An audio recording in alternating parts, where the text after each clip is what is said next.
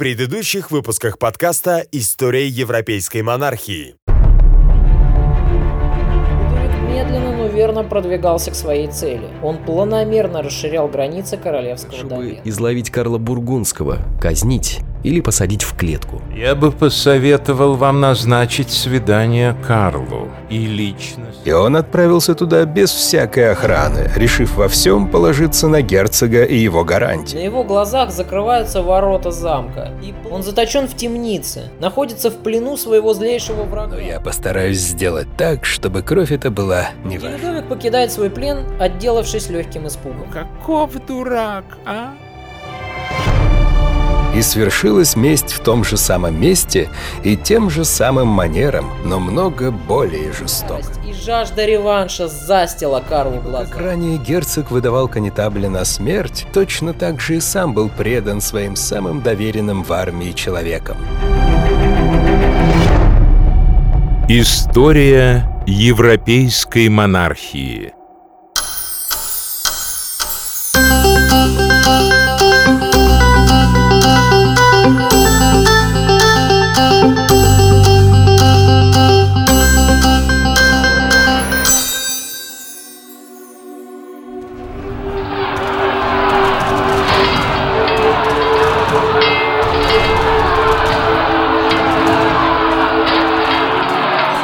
И свершилась месть в том же самом месте и тем же самым манером, но много более жестоко.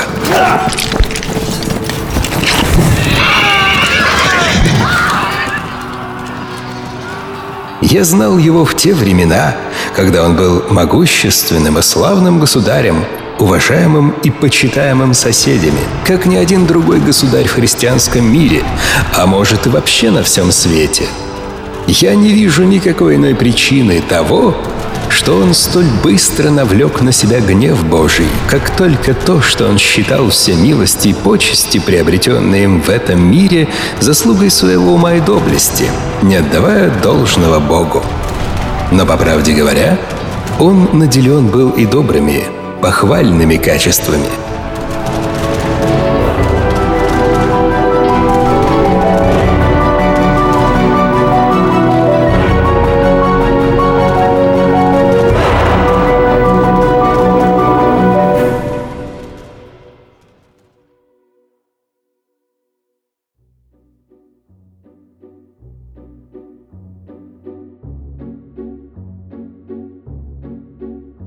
Смерть Карла Смелого, главного противника нашего Людовика, имела важные последствия не только для самой Бургундии, но и для всей Западной Европы. Гибель такого мощного противника, который сдерживал давление Людовика, пошатнула баланс сил, а для самой Бургундии это означало начало конца. Простой народ и вовсе отказывался какое-то время верить в печальные известия о гибели своего герцога. Как это часто и происходит в подобных случаях, поползли слухи, будто Карл спасся, бежал в отдаленный лес, куда-то в Швабрию, и ведет там отшельнический образ жизни, готовясь к своей мести. Эти слухи описывает в своей книге Жак Эрс, и мне лично они до боли напомнили знакомую легенду из отечественной истории. Если помните, точно такие же сплетни в свое время распускались и про российского императора Александра I. До сих пор даже находятся некоторые чудаки, которые свято верят в легенду о Федоре Кузьмиче и отстаивают эту версию, приводя какие-то нелепые домыслы, будто бы российский император и вправду вел уединенный образ жизни где-то в чаще сибирской тайги. Наш Людовик, конечно, не тешил себя подобными байками, а смотрел на факты, как всегда, прагматичным взглядом. Карл Смелый не оставил после себя сына, а значит, так хотел думать король, у герцога нет прямого наследника. Тот факт, что у Карла была дочь, Мария Бургундская, короля нисколько не смущал. По солическому кодексу древних франков престол может перейти только к наследнику мужского пола, чем Людовик наш и решил тут же воспользоваться. Через несколько дней после смерти своего главного соперника король заявляет, что все земли Бургундии – собственность французской короны. Его войска, стоявшие на подступах к Бургундии, получают приказ перейти границу и занять города на реке Соме. Свои действия Людовик и мотивирует положениями солического закона, заявляя об угасании рода герцогов бургундских. Вероятно, Людовик рассчитывал, что окончательное присоединение Бургундии – вопрос уже решенный.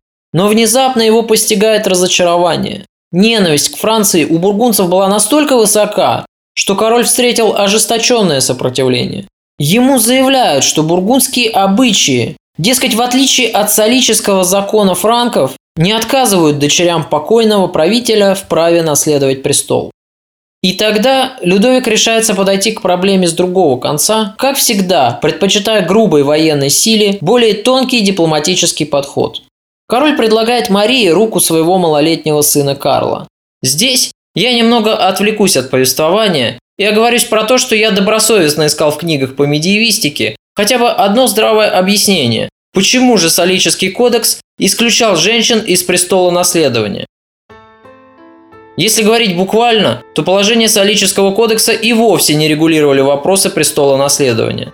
Изначально они содержали лишь нормы права, которые устанавливали порядок наследования движимого и недвижимого имущества. Женщины допускались лишь к наследованию имущества движимого. Что же касается земельных наделов, пастбищ и пашней, то их мог наследовать только сын покойного. Теперь повторюсь, нигде в кодексе нет ни единого слова про наследование престола. Слушатели, которые более-менее знакомы с историей Франции, особенно те из них, которые читали в свое время романы Мориса Дрюона, уже догадываются, к чему я клоню. Для остальных же поясню. После смерти Людовика X, старшего сына Филиппа Красивого, его брату, Филиппу по прозвищу Длинный, требовалось основание, чтобы корона не досталась дочери покойного брата, а перешла бы к нему самому. И Филиппу приходит в голову замечательная идея. Он собирает законоведов и просит их обратиться к самым авторитетным источникам, положение которых никто в королевстве не осмелится оспаривать. Нужно было любой ценой изобрести нужное Филиппу правовое обоснование, которое позволяло бы лишить короны Жанну Наварскую, дочку покойного короля. И законоведы, как всегда, верные тому, кто платит им деньги, поднимают из королевских архивов заплесневелый кодекс древних франков и применяют аналогию права, сделав очень важный вывод. Поскольку по древним обычаям предков недвижимое имущество наследует только прямой потомок умершего по мужской линии, а при отсутствии такового ближайший старший родственник по мужской линии – Следовательно, данный принцип может применяться и к престолонаследованию, поскольку корона и есть недвижимое имущество. Вот так, с легкой руки Филиппа и законоведов Франции, Солический кодекс франков, регулировавший совсем другие вопросы и применявшийся совсем в другие времена, снова был возрожден, на этот раз в качестве закона престола наследования. Но почему женщины-то исключались из числа наследников недвижимого имущества – Почему не могли наследовать они земли? К сожалению, вразумительного ответа на этот вопрос я нигде не нашел. Возможно, я плохо искал, но книги по истории, которые я просматривал, лишь упорно констатируют факт. Женщинам наследовать не разрешалось. И точка.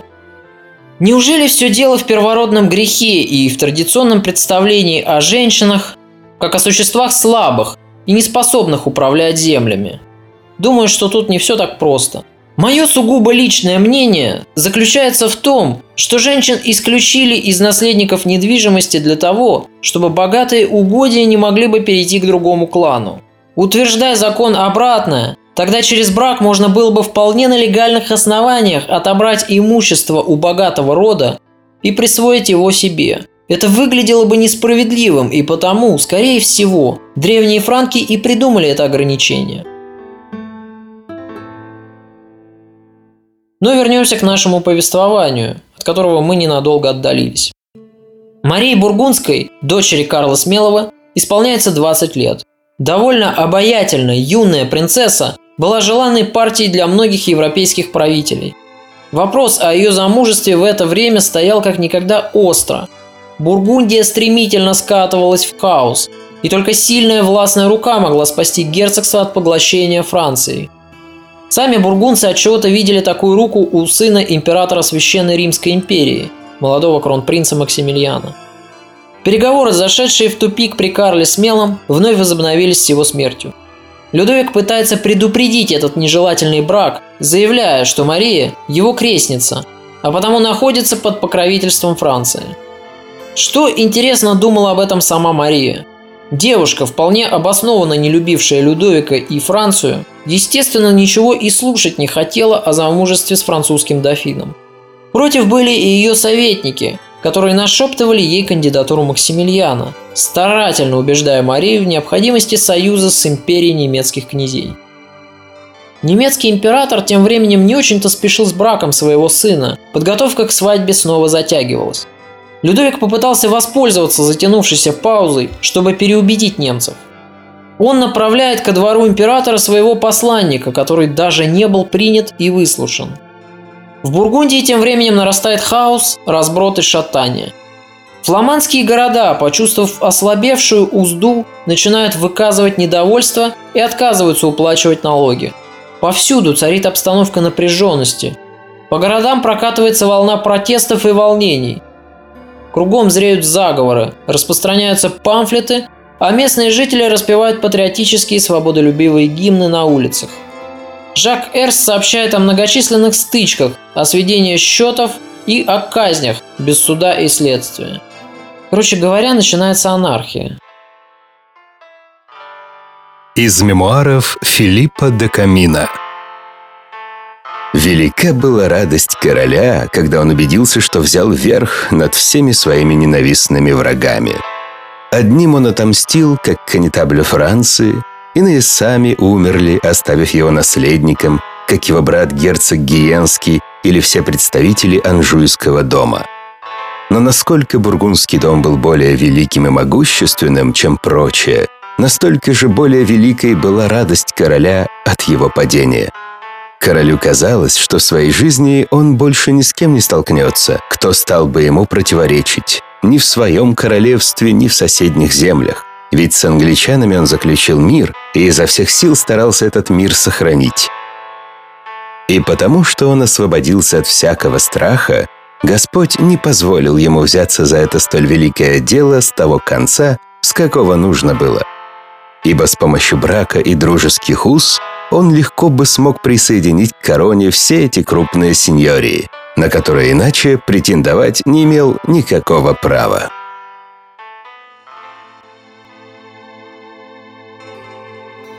Людовик осознавал, что действовать надо быстро – он понимал, что Мария Бургундская не согласится на брак с его сыном, а допустить того, чтобы после столь грандиозной победы его главный приз ушел бы в руки бывшего союзника, король, конечно же, не мог.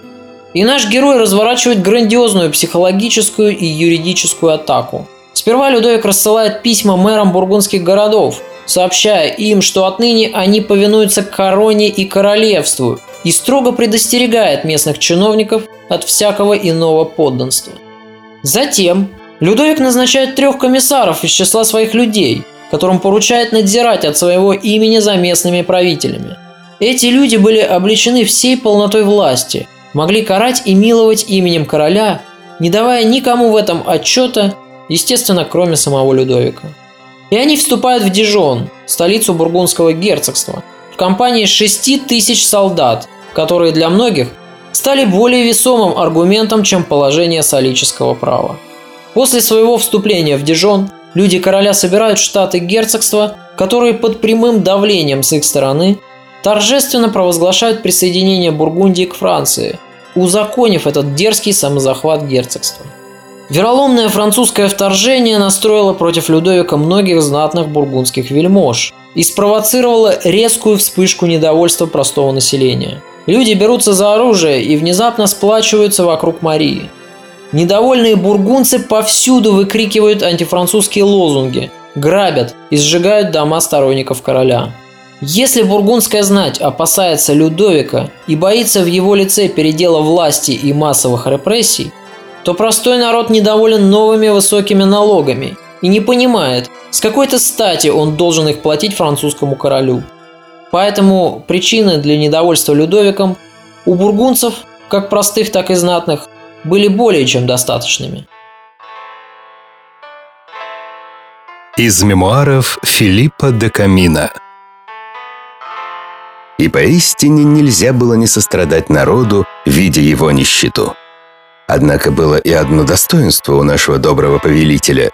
Он не накапливал деньги в казне, а тратил все, что собирал – Он вел широкое строительство для укрепления и обороны городов и крепостей королевства, причем больше, чем все короли его предшественники.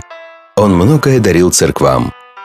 Иногда, правда, стоило бы это делать поменьше, ибо он брал у бедных и давал тем, кто не испытывал никакой нужды. В общем, в этом мире ни в чем нет идеальной меры. Фридрих все-таки принимает политическое решение, и его сын, Максимилиан, покидает Кёльн и направляется ко двору Марии Бургундской. А уже в августе молодожены играют свадьбу. Из мемуаров Филиппа де Камина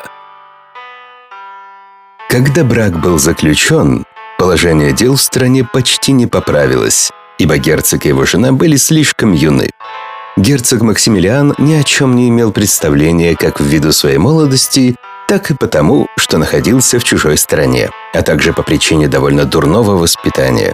Его ведь не учили заниматься важными делами. А кроме того, у него не было и людей для военных действий. Людовик, прекрасно зная о своих слабых местах, умел делать правильные выводы.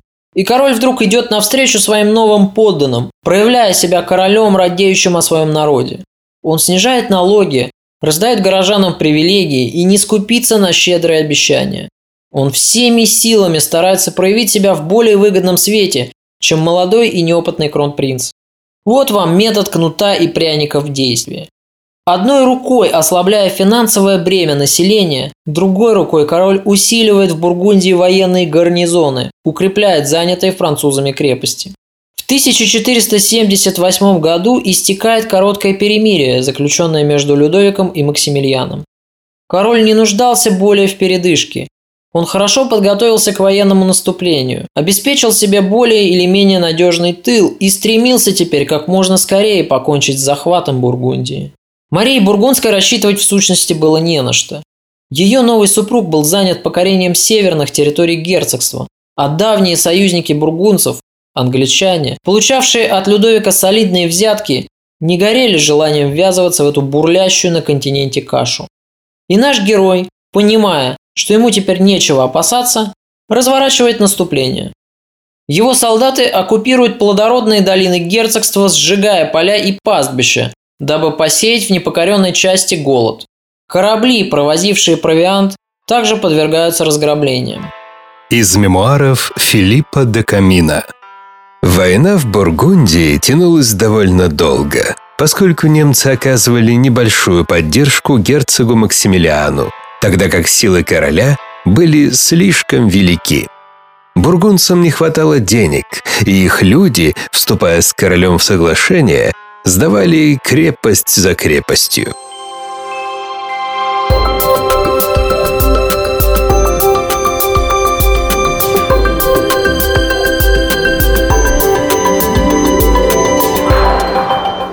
Но давайте отвлечемся с вами от истории покорения Бургундии и уделим немного внимания реформам Людовика, тем более, что я и обещал вам во второй передаче поговорить об этом. Книга Жака Эрса о Людовике делится на две части. В первой историк последовательно описывает биографию короля, а во второй раскрывает его образ и опровергает многие мифы, которые современники и последующие хронисты приписывали королю. Из книги Эрса король предстает перед читателем не только мудрым политиком, но еще и заботливым администратором. Как не щадил Людовик своих врагов, пытаясь расправиться с каждым из них любым возможным способом, так и любил он возвышать своих друзей, преданно служивших ему. Король был открыт для просителей, к нему мог обратиться любой купец или ремесленник с жалобой на слишком взорвавшегося чиновника – из лекции Тимофея Грановского можно узнать, что Людовик часто мог маленькой записочкой отдавать важное распоряжение, совершенно не заботясь о пышной форме королевского волеизъявления. Эта особенность короля, наряду с его презрением к проявлению показной роскоши и самодовольного тщеславия, создает перед нами портрет прагматично мыслящего человека, который был выше сословных предрассудков своего времени – Хорошо известна многим биографистам короля манера Людовика окружать себя не людьми, обладавшими знатной родословной, а людьми, наделенными от природы острым умом. Знаменитые его советники Бродобрей Оливье и Тристан Отшельник должно быть уже знакомы многим из вас благодаря роману бессмертного Вальтера Скотта. Отдельного рассмотрения заслуживает знаменитая легенда о скупости короля. Согласно свидетельствам современников, Людовик одевался скромно и на официальных церемониях порой выглядел очень бедно. Немалую роль в распространении этого мифа сыграл небезызвестный нам Филипп де Камин. И отчасти, конечно, так оно и было. Из мемуаров Филиппа де Камина Наш король был одет столь плохо, что хуже и быть не может. На нем был короткий костюм невиданного фасона и шляпа со свинцовым образком на макушке. Костильцы смеялись над ним, поговаривая, что это от скупости – вот только миф о скупости короля сильно преувеличен, и его с энтузиазмом развенчивает в своей книге Жак Эрс.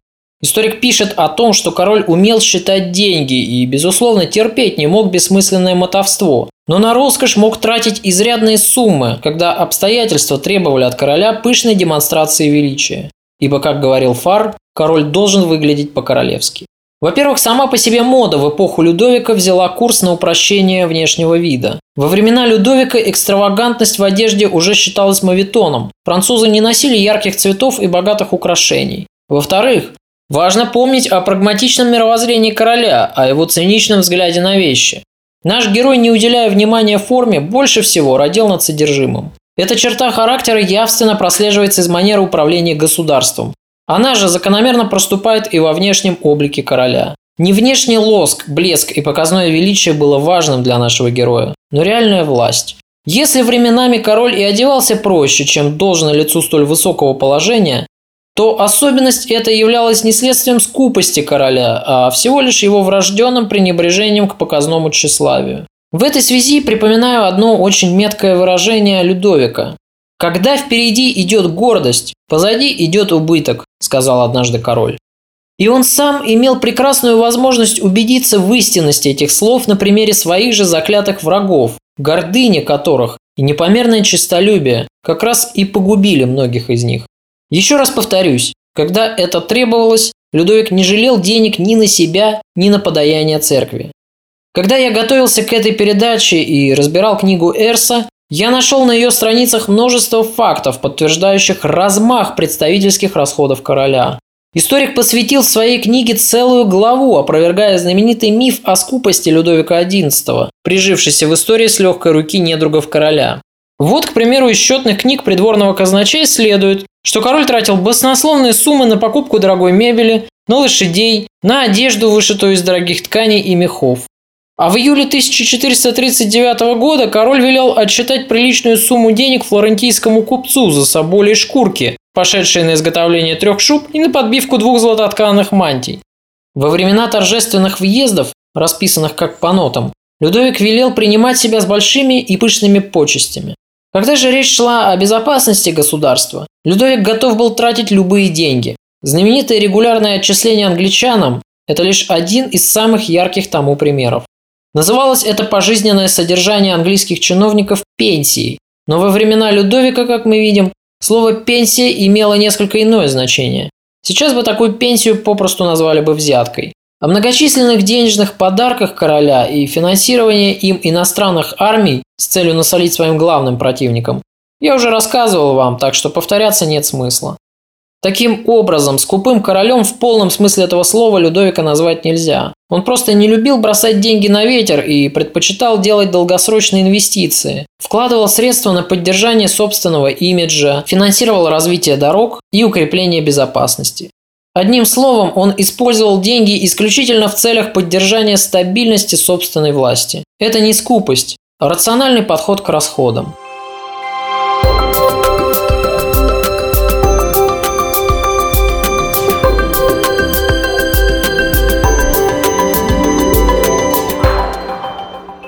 Знаменитая курьерская почта короля – это далеко не единственное новшество Людовика. Король был очень образованным человеком и покровительствовал книгопечатанию и науке. Он приглашал итальянцев для создания шелковой промышленности, немцев для открытия рудников. Король всегда очень внимательно относился к нуждам купцов и лично принимал участие в открытии новых ярмарок, вкладывал немалые средства в обустройство Марселя, стремясь превратить этот город в центр крупной средиземноморской торговли. Он хорошо понимал, что интенсивная торговля способна приносить государству гораздо более солидные доходы, чем поступления от налогов. Благодаря развитию промышленности при Людовике государство получает возможность значительно уменьшить ввоз импортных товаров, увеличить экспорт и привлекать таким образом во Францию большее количество денег. При Людовике во Франции формируется система государственного капитализма, экономическая модель, при которой государство выступает в роли ведущего предпринимателя, владеет средствами производства и распоряжается полученной прибылью. Королевская власть в этом случае играет своеобразную стимулирующую роль. Людовик, постоянно пытаясь изыскивать новые и новые источники дохода, заставлял буржуазию вкладываться в новые предприятия, часто негодовал на купцов из-за того, что они слишком консервативны. Однако не забывал Людовик и про более традиционные источники получения денег. Я говорю, конечно же, о налогах. Они были не просто высокими, они были повышены в три раза по сравнению с эпохой его предшественника. Но эти деньги не залеживались в казне и не спускались на фаворитов, чем зачастую грешили многие монархи. Деньги работали на безопасность страны и на улучшение ее инфраструктуры. Самая основная реформа короля – это реформа армии. Первый шаг в этом направлении сделал его отец, когда запретил феодалам иметь свое собственное войско. Людовик продолжил двигаться в этом же направлении, но превзошел Карла VII, сделав ставку на наемные войска. Король освободил города от военной повинности, а своим вассалам позволил откупиться от военной службы деньгами. Главную массу наемной пехоты составляли швейцарцы. Как прослеживается из исторической литературы, Людовик не отдавал командование армией в руки какого-то одного человека. Благоразумно разделив свои войска на части, он доверил командование каждой из этих частей различным полководцам, не выделяя никого из них и тщательно контролируя деятельность каждого. Что касается фаворитов, то Людовик хорошо знал, насколько опасно слишком доверяться кому бы то ни было из своих подданных, возвышая его над остальными и передавая ему в руки обширную власть. Яркий пример был у короля в прошлом в лице его отца, и Людовик не хотел повторять ошибок покойного Карла VII, да, у Людовика были свои любимчики. Знаменитый цирюльник Оливье, который выполнял при особе монарха роль министра тайной полиции, тот же Тристан по прозвищу Пустынник или Филипп де Камин. Но король всегда очень зорко следил за каждым из своих слуг и вполне разумно не прислушивался к советам только одного человека, дабы не впасть в зависимость от него. Многие из числа его приближенных были проверенными людьми, доказавшими свою преданность еще во времена Прогерии и разделившие с королем бегство в Бургундию. Многих король возводил из самых низов, что называется поднимал из грязи в князи, чтобы такие люди очень хорошо помнили, кто сделал их богатыми вельможами, кто дал им все и от кого они зависят всецело. И люди самых разных сословий преданно служили ему, прекрасно понимая, что расплата за измену для всех будет одинаково страшной. Король не прощал предательства или хаимства, он был очень злопамятным человеком и хорошо помнил, от кого из его подданных или союзников некогда исходила угроза. Как сообщает нам Тимофей Грановский, Людовик мог с легкостью управлять страной из своего кабинета. А вот Жак Эрс, напротив, рассказывает нам о необычайно подвижном образе жизни короля, о его бесконечных поездках и переездах из города в город. Людовик часто останавливался у местных феодалов, не только для того, чтобы лишний раз пожить за чужой счет, но и для того, чтобы показать своим подданным, что он везде у себя дома. Людовик всегда был хорошо знаком с положением дел в любой провинции своего государства, не полагаясь на одни только отчеты своих людей. Он был в постоянном движении, любил разъезжать по стране и частенько мог неожиданно для сопровождающей его свиты поменять направление в пути, чтобы застать врасплох местных чиновников. Таким образом, король получал отличную возможность на деле проверить истинное положение дел. Как справедливо отмечает в своих лекциях Наталья Басовская, в тот период во Франции уже начинает складываться национальное государство. Это означает, что множество отдельных областей феодальных сеньорий, живших некогда своей обособленной жизнью, железной рукой короля были объединены в одну большую территорию и уже начинают осознавать себя не как отдельная автономия, не как отдельная территориальная единица, но как часть большой страны. Людовик старался ликвидировать любые местные особенности, традиции и культуру, заменив это все общефранцузскими обычаями и законами. На примере покоренной Бургундии хорошо заметно, что король выводил на корню все местные особенности, стараясь приравнять вновь обретенные провинции к землям королевства. Как только люди короля взяли под контроль столицу герцогства, город Дижон, повсюду начинают замазывать гербы Карла Смелого. Регион стремительно наводняется французскими деньгами – Порой доходило даже до того, что ставилась задача заселять покоренные города новыми людьми и выгонять всех, кто заведомо не является добрым и верным подданным. Рядом с местными языками вырабатывается общий для всей страны французский язык, и начинает складываться общая культура. До этого французами называли только жителей Северной Франции – бургунцы, провансальцы, бретонцы, гасконцы – все они не считали себя французами, они мнили себя отдельными государствами. При Людовике это все старались вырвать на корню. Теперь есть одно государство под властью одного сеньора – короля Франции. Как сказали бы советские историки, развивается французская нация, как исторически сложившаяся устойчивая общность языка, территории, экономической жизни, психического склада и бла-бла-бла. Что стоит за всеми этими сухими формулировками? Для простых смертных, как всегда, ничего хорошего. Процесс ассимиляции новых земель отнюдь не был безболезненным. Король приказывал изгонять из занятых городов всех недовольных, часто выселял коренное население целыми семьями, которые должны были либо умирать на улице, либо перебираться в профранцузские города новой страны. Перемешивая таким образом своих подданных, Людовик упорно добивался главной своей цели. В захваченных городах должно было проживать только лояльное ему население.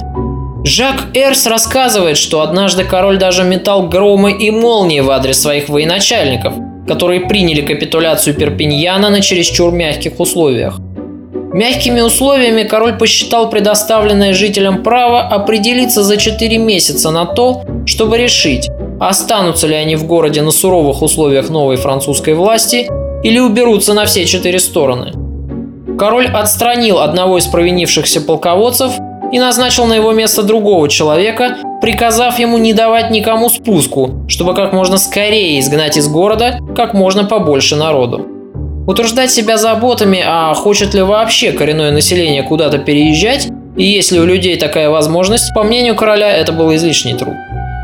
Стимулируя усердие своих полководцев и новой местной власти, король разрешил им присваивать себе все, что будет конфисковано у тех, кого выставят вон.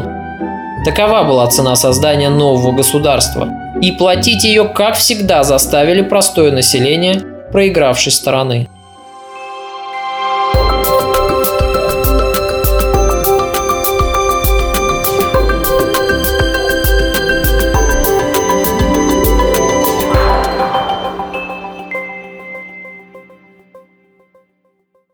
Но вернемся к хронологии событий. 27 марта 1482 года, спустя пять лет после смерти своего отца Карла Смелого, умирает Мария Бургундская.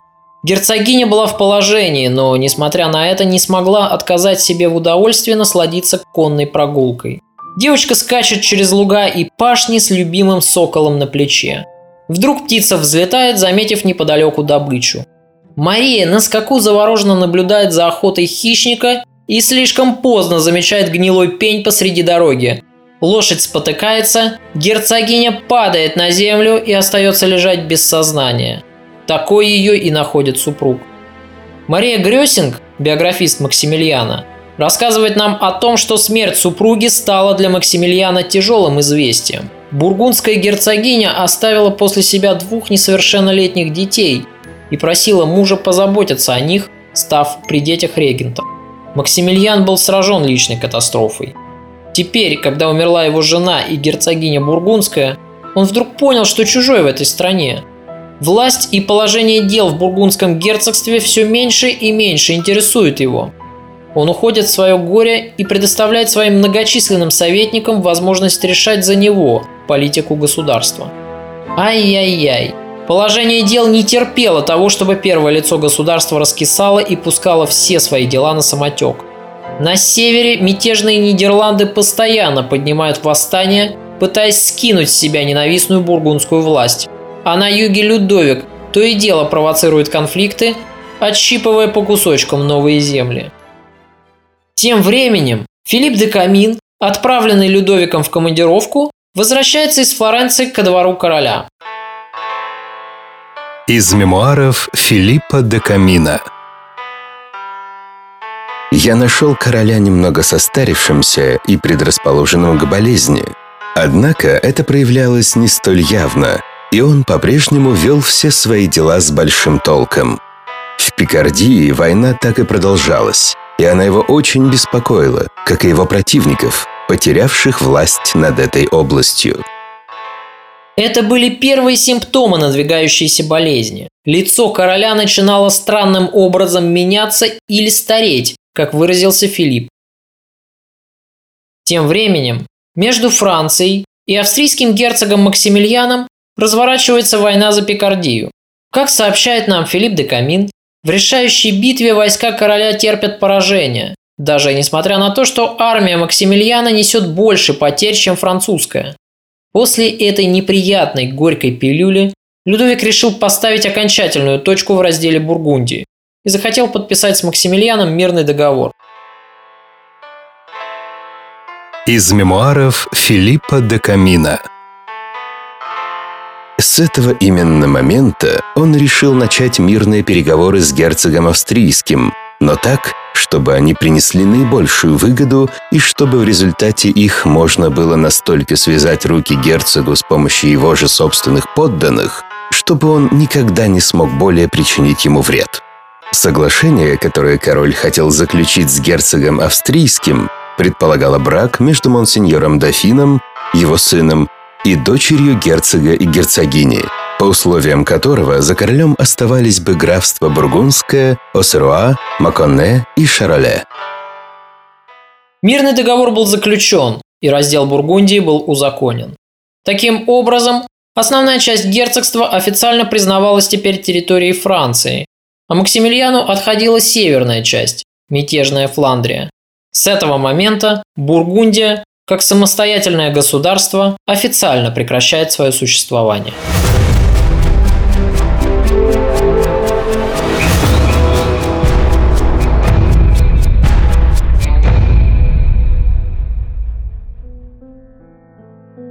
Вскоре после заключения мирного договора Людовика хватил апоплексический удар.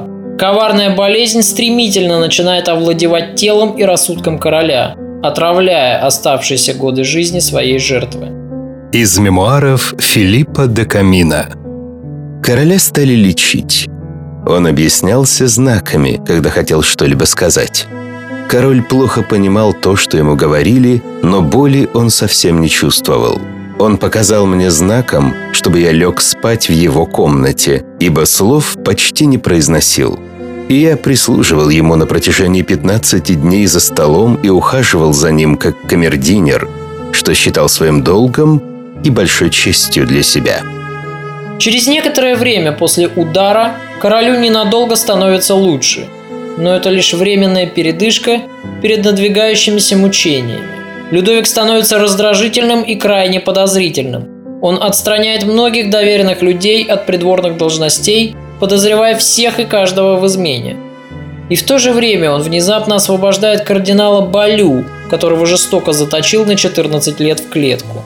Из мемуаров Филиппа де Камина Он без причин стал удивительно подозрительным ко всем, боясь, как бы его не лишили власти или не умолили ее – он удалил от себя всех привычных ему людей, даже самых близких, которые только у него были, хотя не лишил их ничего. Они разъехались, чтобы нести службу в других местах или вернулись домой. Жить ему оставалось уже немного, и он делал настолько странные вещи, что те, кто не знал его, считали, что он свихнулся – Предсмертные дни Людовика удивительно напоминают точно такое же душевное метание его отца. Как и Карл VII, наш Людовик боится покушения на свою жизнь. Привыкнув за годы правления устранять своих врагов хитростью и коварством, Людовик теперь мучительно ожидает точно такого же удара в спину. Ему кажется, что все вокруг хотят его отравить или придушить, чтобы затем объявить королем его несовершеннолетнего сына – при особе которого можно было бы назначить регента и править в свое удовольствие. Король переезжает в замок Плесидью парк, распоряжается укрепить его крепостные стены и ров. Он каждый день меняет гарнизон. Он становится очень набожным. Он даже приглашает к себе знаменитого отшельника, которого почитали святым, чтобы умолять старца отпустить его грехи. Один из визитов короля к святому Франциску из Паолы запечатлен на известном полотне художника Николя Гассе.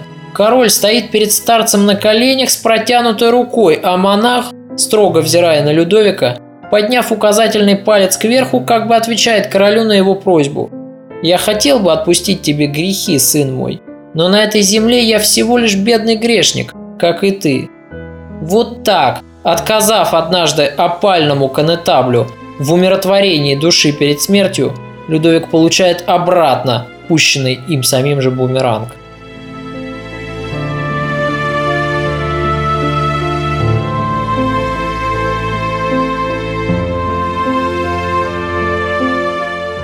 По одной из версий король был болен проказой. Эта страшная болезнь была в те времена неизлечимой. Считалось, что она поражает грешников и нечестивцев, а потому прокаженных сторонились точно ходячей смерти. Людовику, конечно, никто не посмел открыто выказывать непочтительность. Если эта версия верна и король действительно заболел проказой, а судя по дошедшим до нас свидетельствам, скорее всего так оно и было, тогда совершенно неудивительно, почему вдруг Людовик становится таким фанатично набожным и смиренным человеком.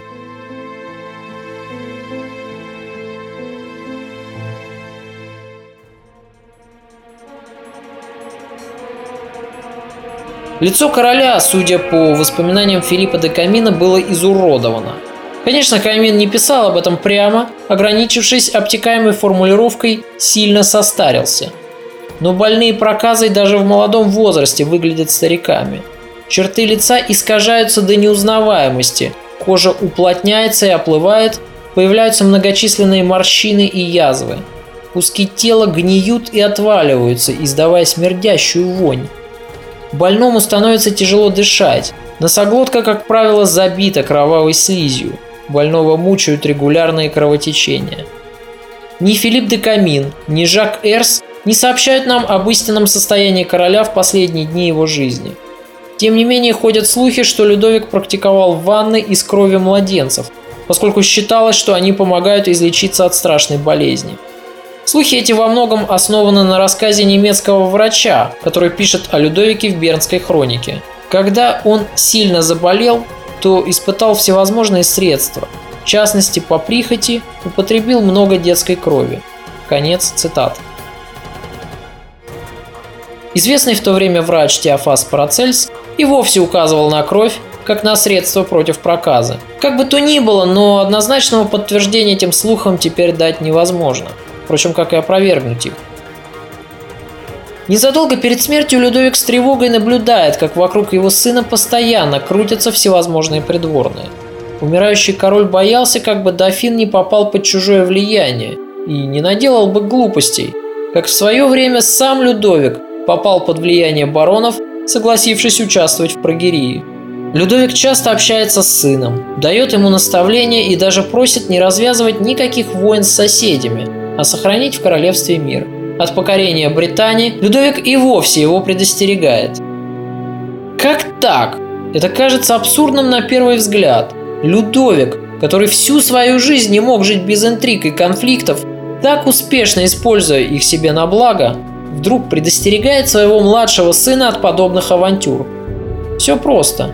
Людовик боялся неопытности дофина в искусстве интриг и козней и хотел, чтобы Карл до своего совершеннолетия не пускался бы в опасные политические игры, а упрочил бы свою власть в королевстве. Из мемуаров Филиппа де Камина можно ли с честью содержать короля в более тесной тюрьме, чем та, в которой он сам себя содержал? Клетки, куда он сажал других, имели по 8 футов вдоль и поперек, а сам он, столь великий король, имел для прогулок маленький двор замка. Но он даже и туда не спускался, а оставался на галерее, из которой выходил только в комнаты, и мессу слушать ходил, минуя двор.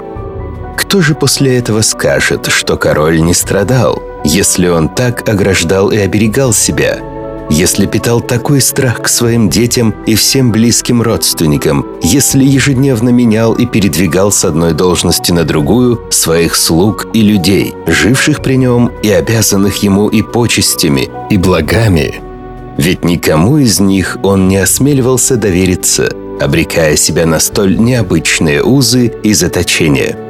Правда, место его заточения было большим, чем обычная тюрьма – Однако и сам он был больше, чем обычный узник. После стольких страхов, подозрений и страданий, пережитых королем, Господь Бог явил ему чудо и излечил его душу и тело – как обычно он делает, совершая чудо, ибо забрал его из этого скорбного мира после приобщения святых тайн в здравом рассудке, в полном сознании и доброй памяти, безболезненно и со словами на устах вплоть до молитвы. Он почил в последнюю субботу августа 1483 года в 8 часов вечера в Плесси, где его в предыдущий понедельник и поразила болезнь. Да соблаговолит Господь Бог принять его в свое Царствие Небесное. Аминь.